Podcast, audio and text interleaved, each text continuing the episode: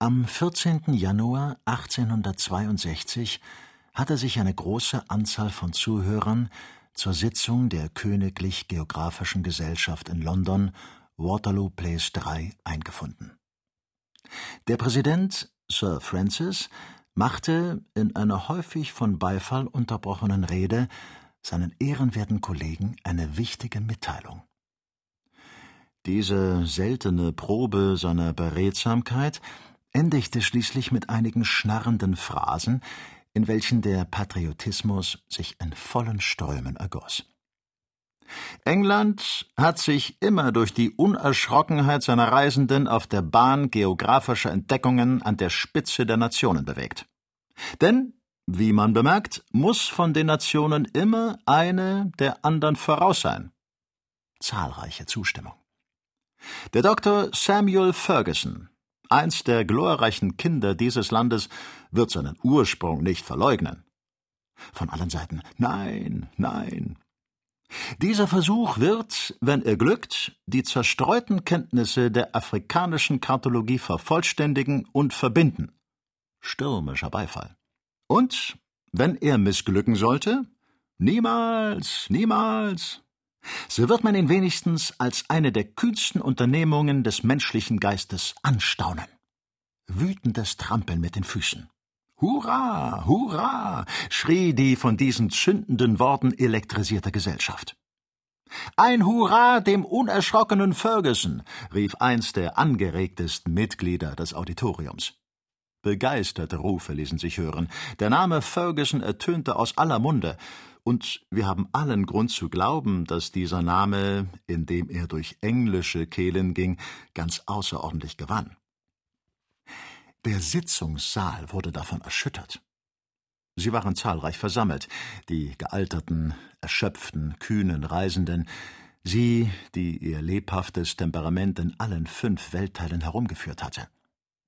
Alle waren sie mehr oder weniger physisch oder moralisch Schiffbrüchen, Feuersbrünsten, den Tomahawks der Indianer, den Keulen der Wilden, dem Marterpfahl und Mägen der Polynesier entronnen – aber nichts konnte ihr Herzklopfen während der Rede von Sir Francis unterdrücken, und seit Menschengedenken war dies gewiss der höchste oratorische Erfolg in der Königlich Geographischen Gesellschaft zu London. Aber in England bleibt der Enthusiasmus nicht bei Worten stehen. Er schlägt noch rascher Geld als der Prägestock der königlichen Münze. Noch in derselben Sitzung wurde bestimmt, dem Dr. Ferguson eine anerkennende Gratifikation zur weiteren Ermutigung zukommen zu lassen. Dieselbe belief sich auf gut 2500 Pfund Sterling. Die Größe der Summe stand im richtigen Verhältnis zur Wichtigkeit des Unternehmens. Eins der Mitglieder der Gesellschaft interpellierte den Präsidenten in Betreff der Frage, ob Dr. Ferguson nicht offiziell vorgestellt werden würde. Lasst den Dr. Ferguson hereinkommen, sprach Sir Francis einfach, und der Doktor trat inmitten eines Beifallssturmes ein, ohne auch nur die geringste Erregung blicken zu lassen.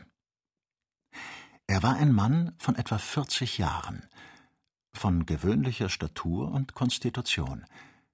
Die erhöhte Färbung seines Gesichtes verriet ein sanguinisches Temperament. Er hatte kalte, regelmäßige Züge und eine starke, einem Schiffsschnabel ähnlich sehende Nase schien ihn zu Entdeckungsreisen prädestiniert zu haben. Seine sanften, mehr intelligenten als kühnen Augen verliehen seiner Physiognomie einen großen Reiz. Seine Arme waren von ungewöhnlicher Länge, und an der Art, wie er seine Füße auf den Boden setzte, erkannte man den großen Fußreisenden.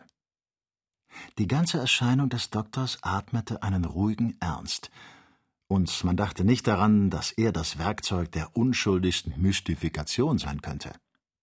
Auch hörten die Hurras und das Beifallklatschen nicht eher auf, als bis Dr. Ferguson mit einer liebenswürdigen Handbewegung Stillschweigen gebot. Er wandte sich nach dem zu seiner Vorstellung herbeigeschafften Lehnsessel, erhob hoch aufgerichtet, mit energischem Blick den Zeigefinger seiner rechten Hand gen Himmel, öffnete den Mund und sprach dies einzige Wort. Excelsior.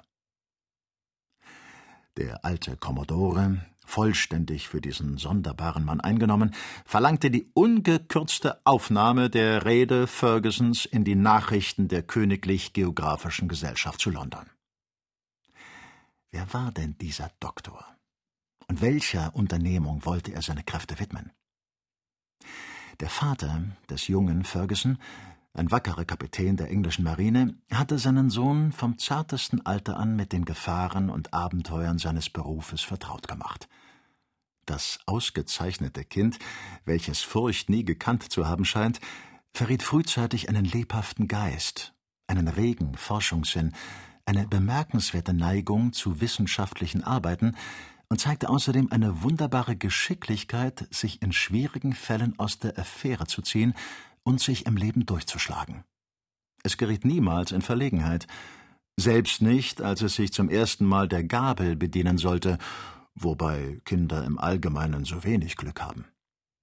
Bald entzündete sich seine Fantasie an der Lektüre von kühnen Unternehmungen und Erforschungen des Meeres. Ja, der Knabe verfolgte mit leidenschaftlichem Interesse die Entdeckungen, welche den ersten Teil des 19. Jahrhunderts auszeichneten. Er träumte von den Erfolgen eines Mango Park, eines Bruce, Caillé, Levian und, wie ich glaube, auch nicht wenig von den Mühen und Kämpfen Selkirks, des Robinson Crusoe, dessen Ruhm ihm nicht geringer erschien. Wie viel wohlangewandte Stunden brachte er bei ihm auf seiner Insel Juan Fernandez zu? Oft fanden die Gedanken des verlassenen Matrosen seine Billigung, bisweilen aber unterzog er seine Pläne einer eingehenden Erörterung. Er hätte vieles anders gemacht. Manches vielleicht besser oder mindestens ebenso gut. Aber niemals hätte er gewiss dieser glückseligen Insel den Rücken gewandt, auf der er glücklich gewesen war wie ein König ohne Untertanen. Niemals. Und wenn es sich darum gehandelt hätte, erster Lord der Admiralität zu werden. Ich überlasse euch zu erwägen, ob diese Neigungen sich in der Zeit seiner abenteuerlichen Jugend entwickelten, während welcher er in allen fünf Weltteilen herumgestoßen wurde.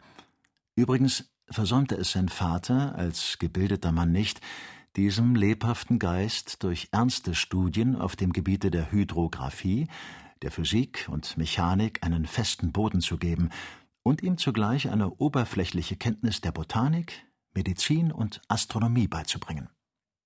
Als der würdige Kapitän starb, hatte Samuel Ferguson, 22 Jahre alt, schon eine Reise um die Welt gemacht. Er ließ sich bei dem bengalischen Ingenieurkorps anwerben und zeichnete sich bei verschiedenen Gelegenheiten aus, aber das Soldatenleben behagte ihm nicht. Es lag ihm wenig daran zu befehlen. Und er liebte nicht zu gehorchen. Er nahm seine Entlassung und zog jagend und botanisierend nach dem Norden der indischen Halbinsel. Diese durchstreifte er von Kalkutta bis Surate. Ein einfacher Spaziergang aus Liebhaberei. Von Surate sehen wir ihn nach Australien wandern und im Jahre 1845 an der Expedition des Kapitäns Sturt teilnehmen. Dieser hatte den Auftrag, jenes Kaspische Meer zu entdecken, das angeblich im Innern von Neuholland existieren soll. Samuel Ferguson kehrte 1850 nach England zurück und mehr als je von dem Dämon der Entdeckungslust besessen, begleitete er bis zum Jahre 1853 den Kapitän McClure auf der Expedition, durch welche die Küste des Kontinents von Amerika von der Beringstraße bis zum Kap Farewell erforscht werden sollte. Sowohl bei den ärgsten Strapazen wie in jedem Klima hielt die Konstitution Fergusons vortrefflich stand, und unter den furchtbarsten Entbehrungen fühlte er sich ganz behaglich. Kurz, man sah in ihm den Typus eines Reisenden, dessen Magen nach Wunsch zusammenschnurrt oder sich ausdehnt, dessen Beine sich nach dem improvisierten Lager verlängern oder kürzer werden, und der zu jeder Tageszeit einschlafen und zu jeder beliebigen Stunde der Nacht erwachen kann.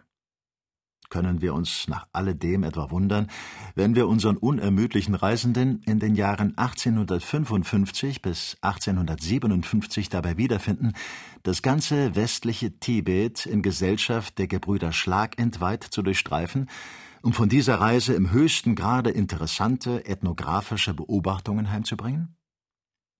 Während dieser verschiedenen Ausflüge war Samuel Ferguson der tätigste und anziehendste Korrespondent des Daily Telegraph, dieser Penny-Zeitung, die täglich in einer Höhe von 140.000 Exemplaren abgezogen wird und kaum für mehrere Millionen Leser ausreicht. Auch kannte man unseren Doktor überall, obgleich er Mitglied keines gelehrten Instituts war und weder den Königlich Geographischen Gesellschaften zu London, Paris, Berlin, Wien oder St. Petersburg angehörte, noch zu den Mitgliedern des Clubs der Reisenden oder der Royal Polytechnic Institution zählte, in welcher sein Freund, der Statistiker Cockburn, den Vorsitz führte. Ferguson hielt sich stets von den gelehrten Körperschaften fern, denn er rechnete sich zu den Streitern, die mit Taten, nicht mit Worten kämpfen. Unser Doktor wandte seine Zeit lieber zu Forschungen und Entdeckungen an, als zu langatmigen Erörterungen.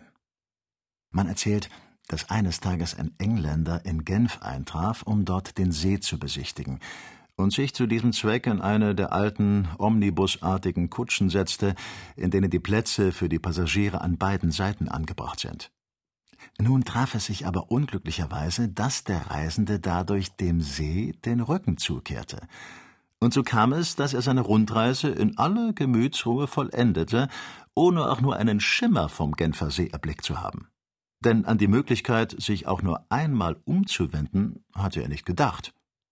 Trotzdem kehrte er vom Genfersee entzückt nach London zurück. Was nun Dr. Ferguson anbetraf, so hatte er sich auf seinen Reisen mehr als einmal umgewandt, und zwar so gut, dass er viel von der Welt gesehen hatte. Er folgte hierbei übrigens nur seiner Natur, und wir haben guten Grund anzunehmen, dass er ein wenig Fatalist war. Er huldigte jedoch einem sehr orthodoxen Fatalismus, denn er rechnete auf sich selbst und auf die Vorsehung. Er behauptete, dass er viel mehr in seine Reisen hineingeschleudert würde, als dass sie ihn anzögen, und dass er einer Lokomotive zu vergleichen sei, die sich nicht selbst lenkt, sondern deren Richtung vom Schienenwege bestimmt wird. Ich verfolge nicht meinen Weg, sagte er oft, mein Weg verfolgt mich.